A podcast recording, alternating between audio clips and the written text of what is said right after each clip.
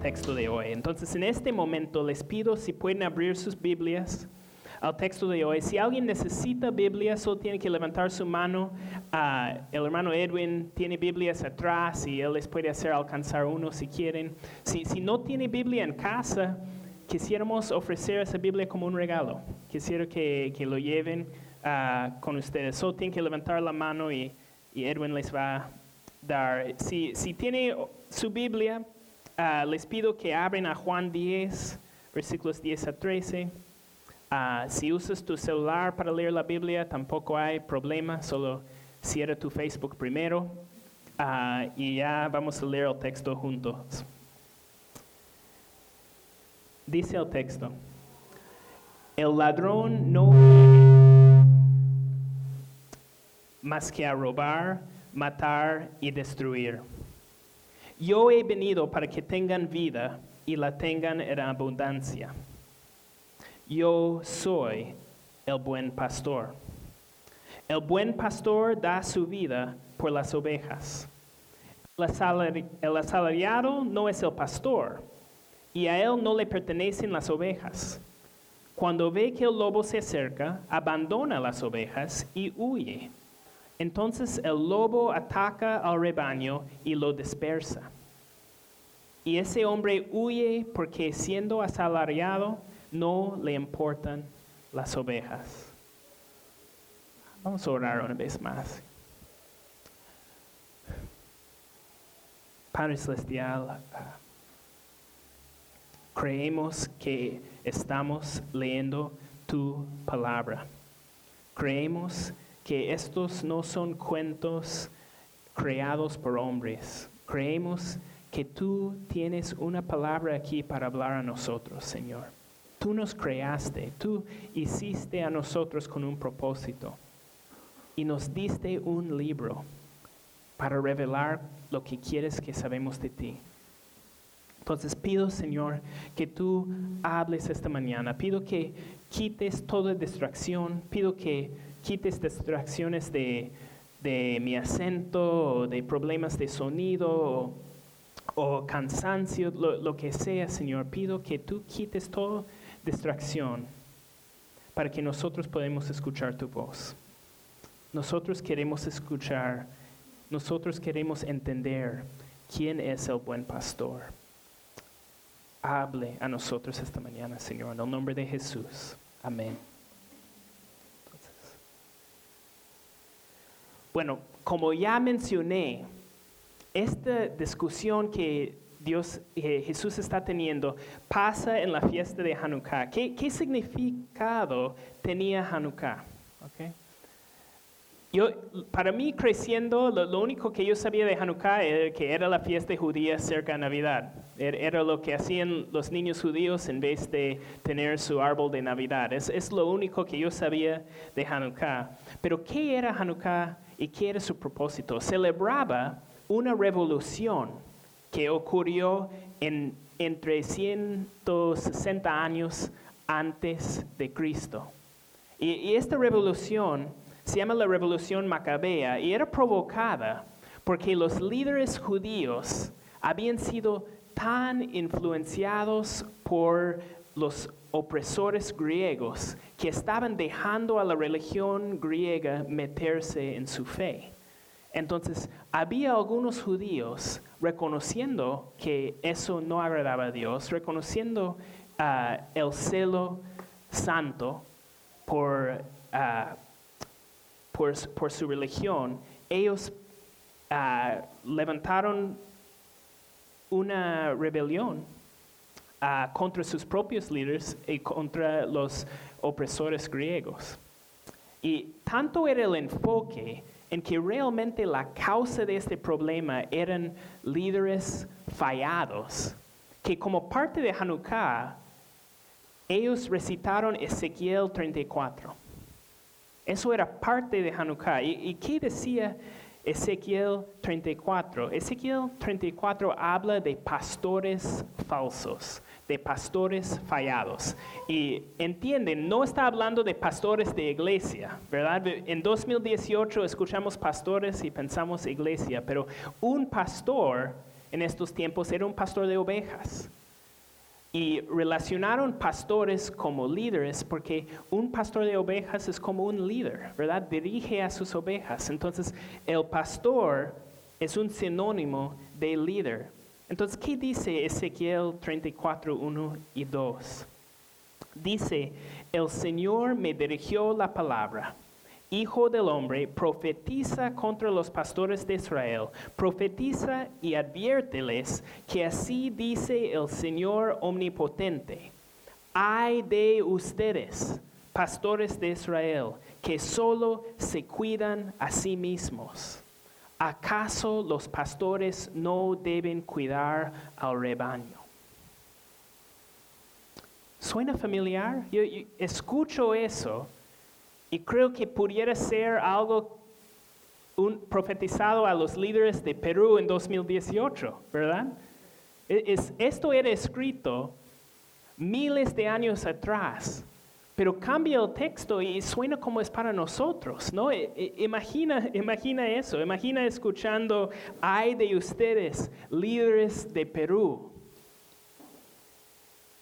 ¿Por qué solo se cuidan de sí mismos? ¿Acaso los presidentes, los líderes, los congresistas no deben cuidar al rebaño?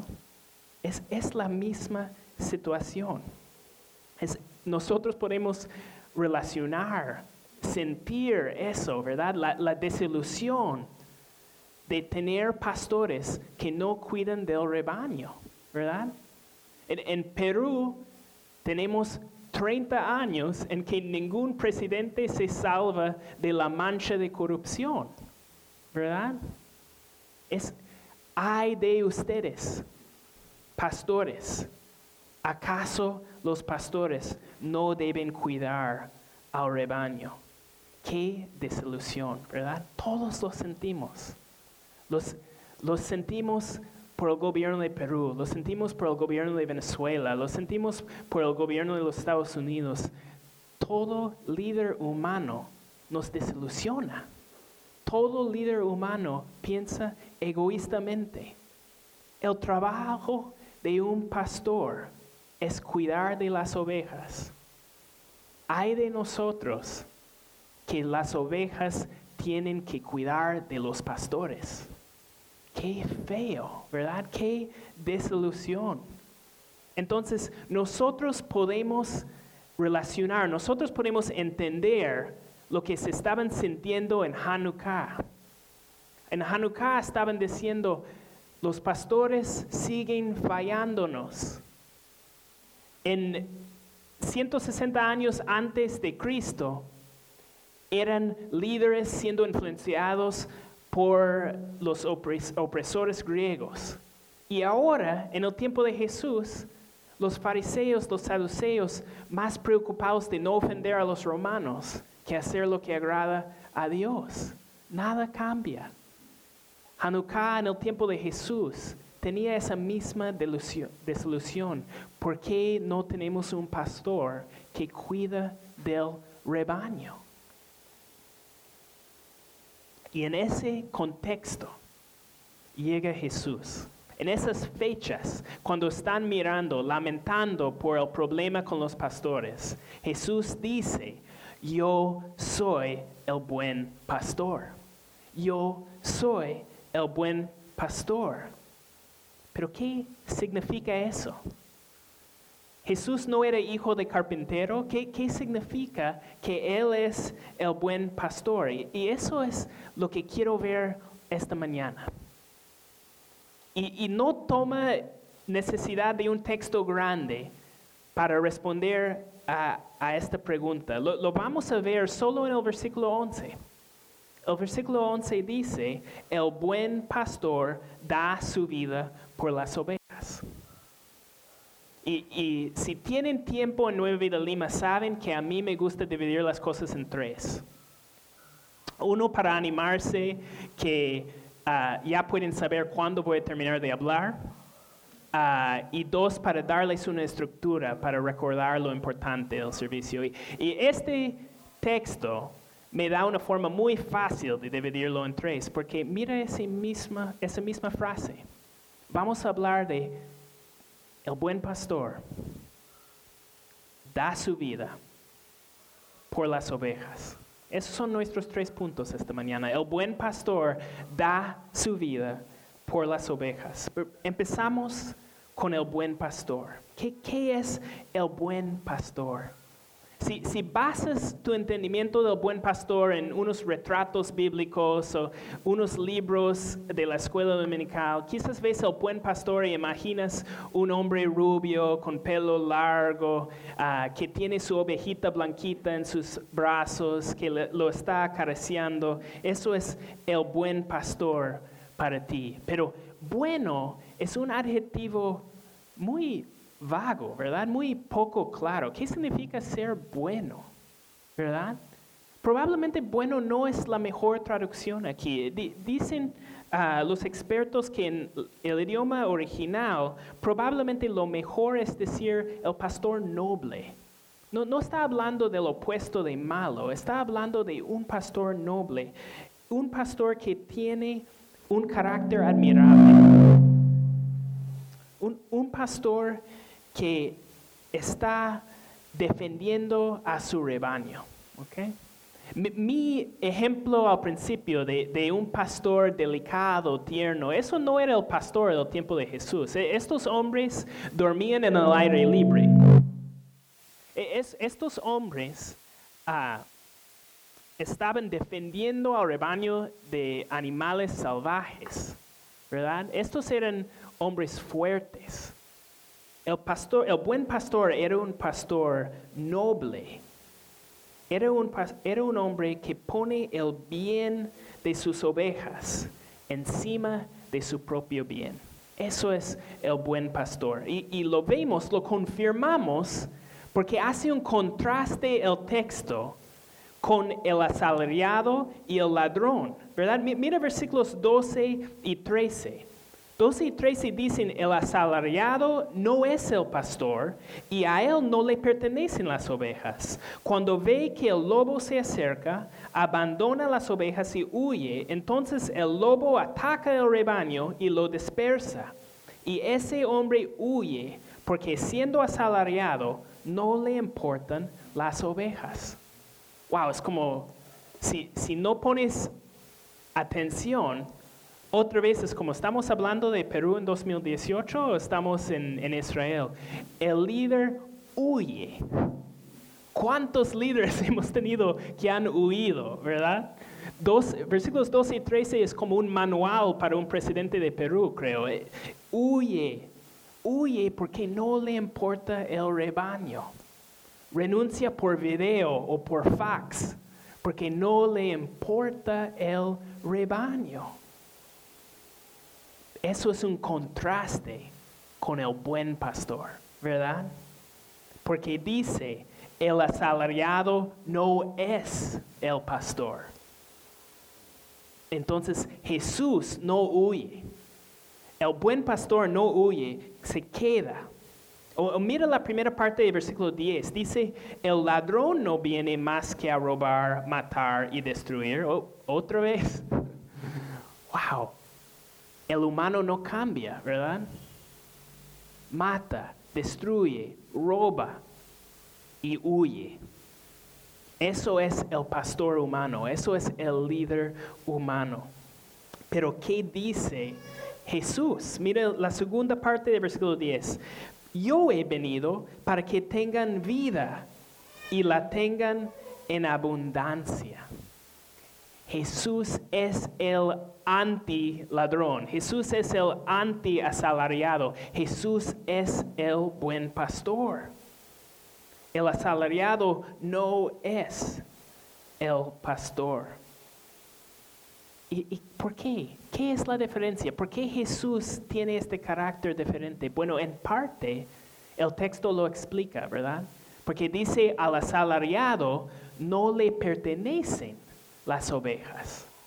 No le pertenecen las ovejas, pero al pastor sí. ¿Quién no quiere pertenecer, verdad? ¿Qué es el valor de pertenecer? El valor de pertenecer es que tenemos alguien que nos cuida. podemos descansar en brazos de nuestro pastor. El pastor no huye, porque a dónde va a huir somos suyos. Somos suyos.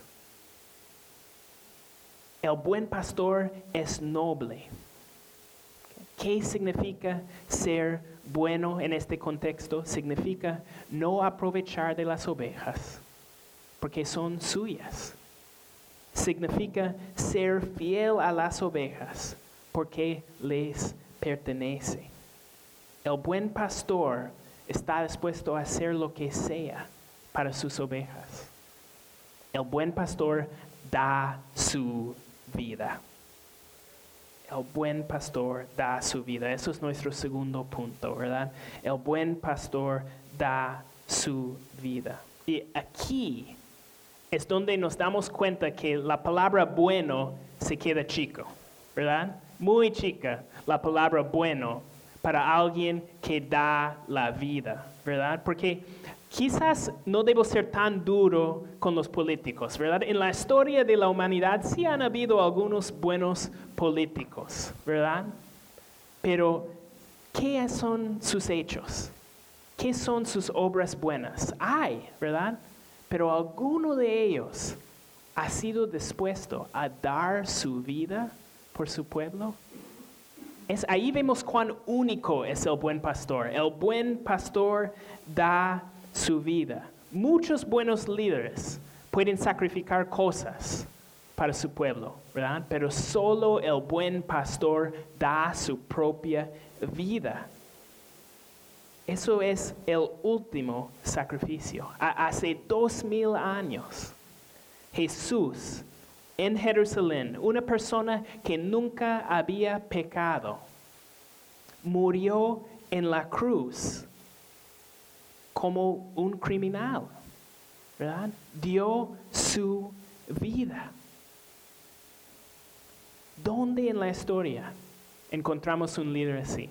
¿Verdad? ¿Dónde? ¿Dónde en la historia hay un líder humano que está dispuesto a morir por su pueblo? Si, somos honestos, cualquier gobernante humano va a tener algún interés egoísta. ¿verdad? Va, va, a haber algún interés, algo que desea, sea poder, reconocimiento, sea cualquier ganancia. Los reyes humanos existen para ser servidos, ¿verdad? Pero Mateo 20, 28 dice, así como el Hijo del Hombre no vino para que le sirvan, sino para servir y para dar su vida en rescate por muchos.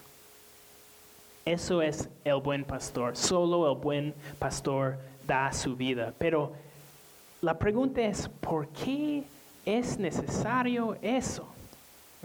¿Por qué tiene que dar su vida? ¿Verdad? ¿Quién es que nos quiere matar que Él tiene que saltar enfrente a sacrificarse? ¿Por qué tiene que dar su vida?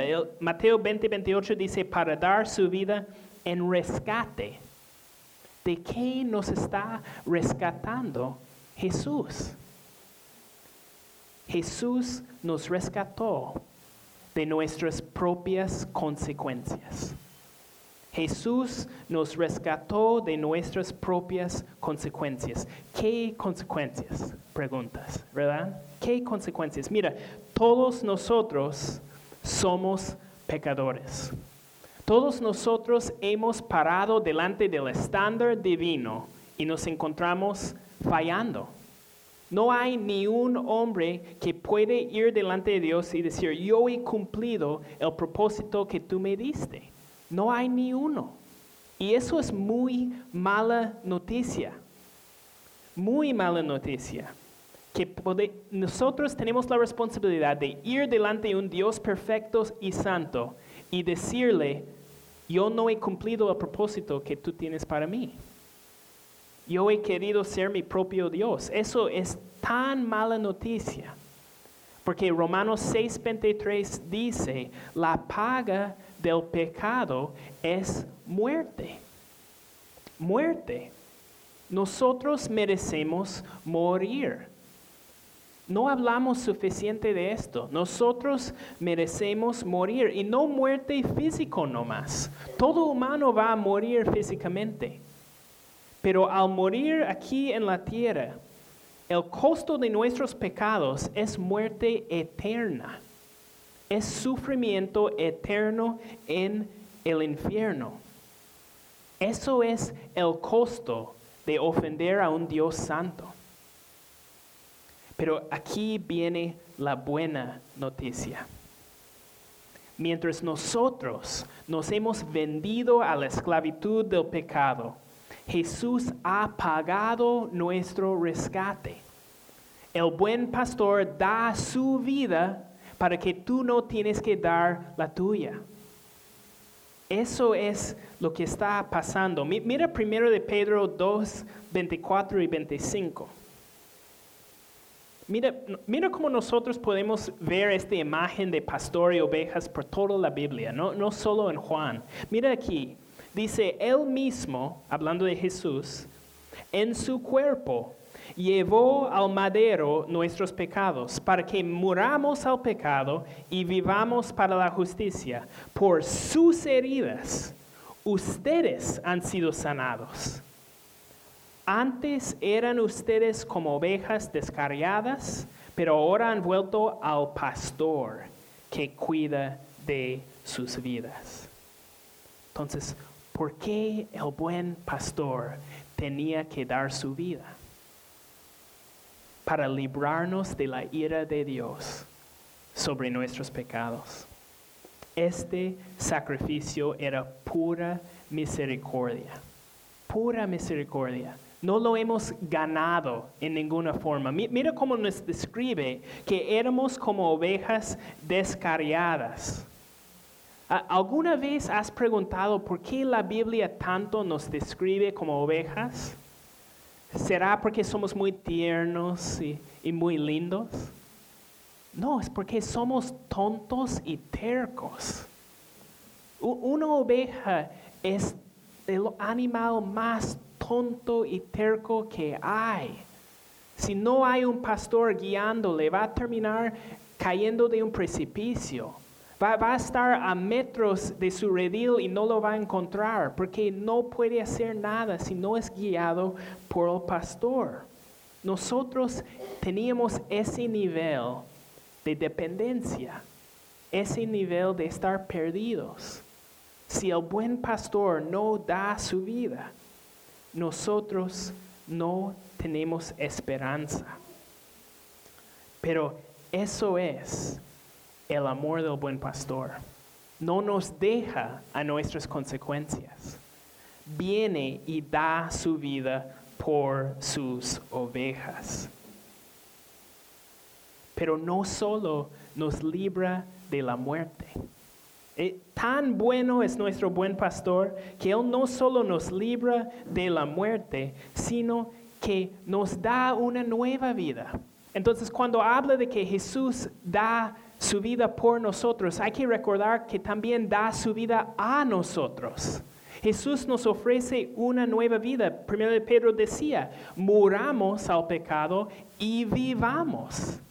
Hay una nueva vida en Cristo. El, verso completo de Romanos 6:23 no termina con porque la paga del pecado es muerte. Dice también mientras que la dádiva de Dios es vida eterna en Cristo Jesús, nuestro Señor. E, ¿Entienden lo maravilloso que es eso? La vida que Jesús ofrece no es cualquier cosa. Dios ofrece vida eterna. vas a entrar en muchas iglesias que van a intentar atraerte con la mejor vida que puedes tener aquí en la tierra, ¿verdad? Diciendo que Dios quiere la vida terrenal más rica que puedes tener, con más materiales que puedes tener. Y eso puede atraer a mucha gente. Pero el Dios de la Biblia dice, eso es poca cosa, eso es poca cosa. Tú quieres ir corriendo tras dinero, fama, seguridad aquí en la tierra, eso es poca cosa. Yo tengo algo mucho más grande en mente. Mi- Mira cómo describe el futuro de las ovejas de Dios. Mi- Mira Apocalipsis 7, 13 a 17. Dice, entonces uno de los ancianos me preguntó, esos que están vestidos de blanco, ¿quiénes son y de dónde vienen? Eso usted lo sabe, mi señor, respondí. Él me dijo, aquellos son los que están saliendo de la gran tribulación, han lavado y blanqueado sus túnicas en la sangre del cordero. Por eso están delante del trono de Dios y día y noche le sirven en su templo. Y el que está sentado en el trono les dará refugio en su santuario. Ya no sufrirán hambre ni sed. No los abatirá el sol ni ningún calor abrasador, porque el cordero que está en el trono los pastoreará y los guiará a fuentes de agua viva, y Dios les enjugará toda lágrima de sus ojos. Aleluya, E- eso es promesa. Eso es promesa. Y nosotros queremos correr tras riquezas en la tierra. Nosotros queremos correr tras poder, tras fama. Él nos ofrece una eternidad en la presencia de nuestro Creador. Las, las cosas de este mundo desaparecerán como neblina, pero Él nos ofrece un futuro para la eternidad con Él. Es, es increíble. Y, y cuando nosotros llegamos a un lado, a captar cuán indignos somos, y al otro lado, a considerar cuán glorioso regalo nos ofrece, ya recién empezamos a entender por qué el costo era tanto, ¿verdad? Allí recién vemos que da- tenía Jesús, tenía el buen pastor que dar la vida. Pero nos falta un- una parte de la frase, ¿verdad? El buen pastor da su vida por las ovejas. Eh, qui- Quizás sienten que ya hemos visto todo, pero todavía hay mucho, mucha riqueza en este versículo. Por las ovejas. ¿Qué significa eso? Da su vida por las ovejas. Bueno, primeramente, y esto ya sí hemos tocado un poco ya, por las ovejas significa un intercambio, ¿verdad? Él está dando su vida en lugar de las ovejas. Él está dando su vida a beneficio de las ovejas. Jesús recibió el castigo que nosotros merecimos y nosotros recibimos la recompensa que Jesús mereció. Eso es lo que esa palabra por significa. Jesús da su vida por las ovejas.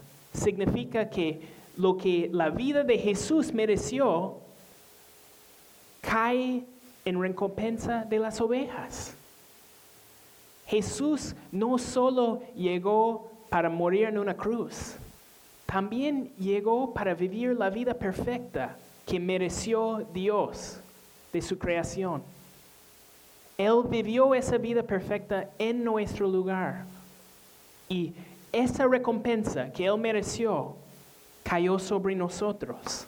Di- dice 2 Corintios 5:21, al que no cometió pecado alguno, por nosotros Dios lo trató como pecador, para que en Él recibiéramos la justicia de Dios. Jesús recibe el castigo del injusto para que nosotros seamos recibidos como justos. Es un intercambio glorioso, increíble. Pero eso no es todo. ¿Qué significa que el buen pastor da su vida por las ovejas? E- Es muy importante no perder algo aquí. El texto no dice el buen pastor da su vida por todo el mundo. No dice el buen pastor da su vida por todos los que están vivos. Dice, no por todos, sino por las ovejas. Pone una distinción de quién recibe esta promesa. Bueno, ¿quiénes son las ovejas? El, el próximo versículo, 14, Juan 10, 14 dice, yo soy el buen pastor, conozco a mis ovejas y ellas me conocen a mí. Piensen en eso. Conozco a mis ovejas y ellas me conocen a mí. El grupo de ovejas es un grupo identificado.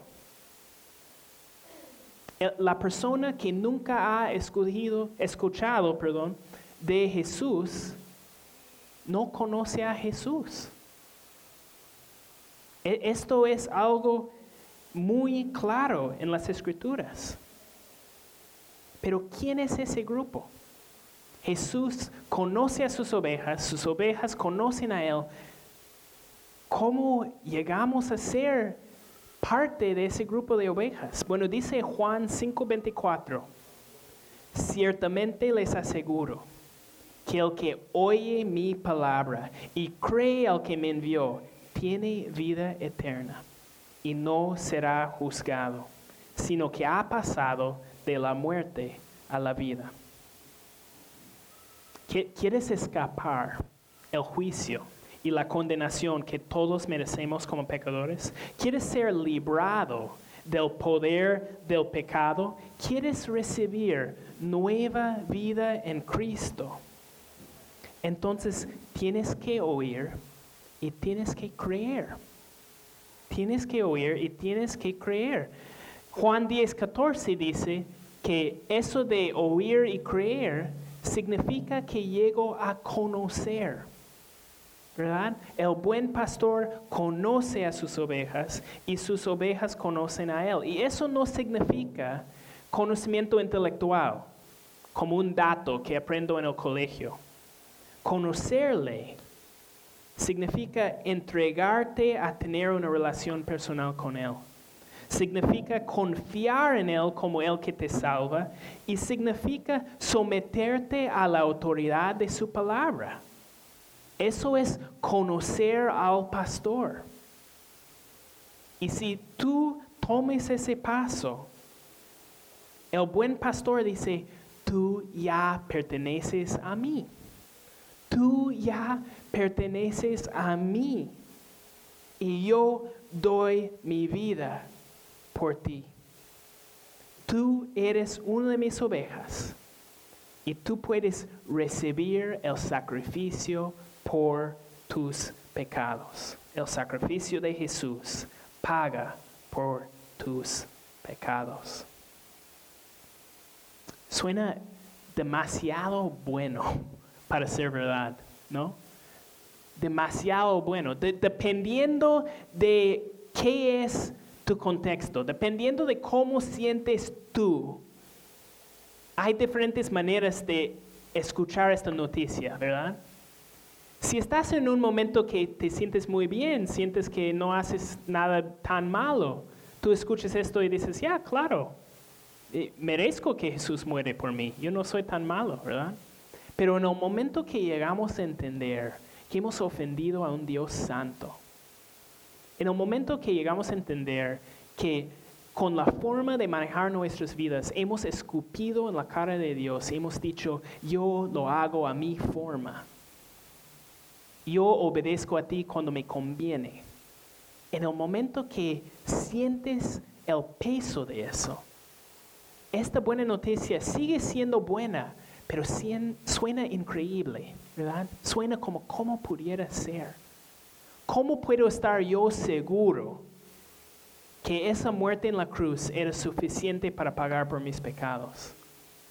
Si uno es honesto con su propio estado, si uno es honesto con lo que ha hecho, dice, wow, ¿será? ¿Será que de verdad Jesús me puede perdonar por causa de eso?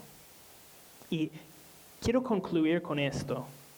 ¿Dónde encontramos la seguridad que ese intercambio funciona? Lo encontramos en lo que celebramos hoy, que es la resurrección de Jesús de la muerte. Nosotros podemos confiar que la muerte satisfizo la ira de Dios, satisfizo la justicia de Dios, porque Jesús no se quedó en la tumba. E, eso es la noticia para nosotros. Mira, confirmamos este punto, y con esto concluyo, confirmamos este punto en un último versículo de Hebreos 13. Hebreos 13, 20 y 21. Mira, mira cuán dulce, cuán rico es encontrar en la Biblia estas analogías de pastores y ovejas por toda parte. E, esto es un tema que él nunca deja, nunca cansa Dios de hablar en la Biblia, de pastores y ovejas. Mira lo que dice este texto. Dice, el Dios que da la paz levantó de entre los muertos al gran pastor de las ovejas, a nuestro Señor Jesús, por la sangre del pacto eterno que Él los capacite en todo lo bueno para hacer su voluntad y que por medio de Jesucristo Dios cumpla en nosotros lo que le agrada. A Él sea la gloria por los siglos de los siglos. Amén. Amén.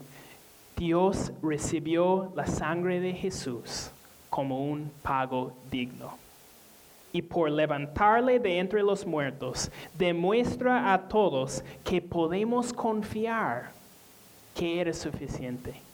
Y podemos confiar que Él va a cumplir su nuevo pacto.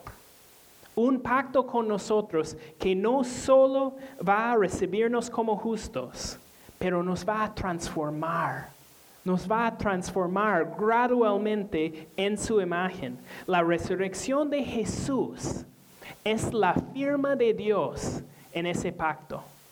La resurrección de Jesús es la firma de Dios en el nuevo pacto, diciendo, tú puedes confiar, lo que yo te ofrezco es real, es cierto, es una promesa segura. ¿Estás dispuesto a poner tu confianza en esa promesa? ¿Estás dispuesto a descansar en esa oferta del buen pastor? De decir, tú quieres recibir mi vida, yo lo ofrezco a mis ovejas.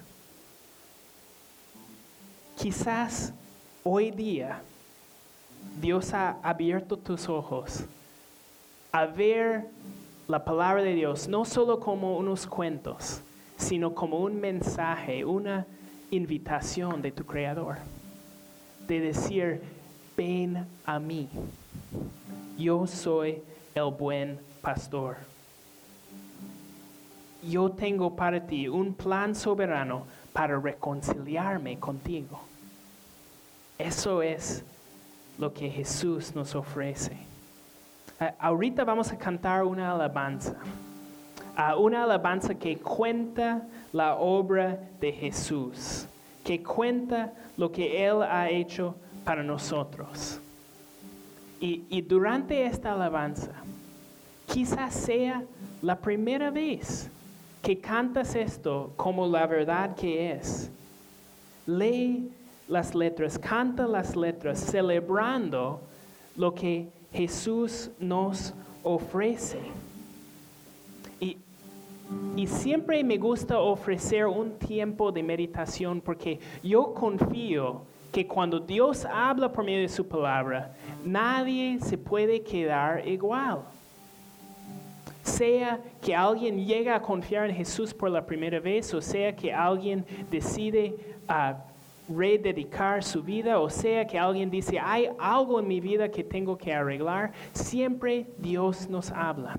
Entonces, este tiempo de alabanza es para eso, para meditar en lo que Dios tiene para decirte. Y, voy a pedir a, Kenji y Heather si pueden venir adelante, porque también quiero dejar la oportunidad. Si, alguien siente, necesito oración, necesito que alguien ora por mí, ah, quiero que tiene esa oportunidad. Kenji y Heather van a estar adelante durante la alabanza, ten la confianza de venir adelante y pedirles que, oren para ustedes. Ah, Y, y si, es, si eres alguien que hoy día ha sido el día de salvación, que hoy día ha sido el día que tú has dicho, ya, basta, yo voy a seguir mi buen pastor, cuenta a ellos, cuenta a ellos, porque esto es el momento de celebrarlo, confirma la realidad de lo que Dios está haciendo, contándolo a alguien. Entonces, ah, les invito, pu- pueden seguir sentados, ah, pero les invito a alabar con nosotros, a meditar en las palabras ah, de, de esta alabanza y, y si tienen ah, deseo de recibir, de, de orar o de hablar, ah, Kenji y Heather van a estar aquí adelante.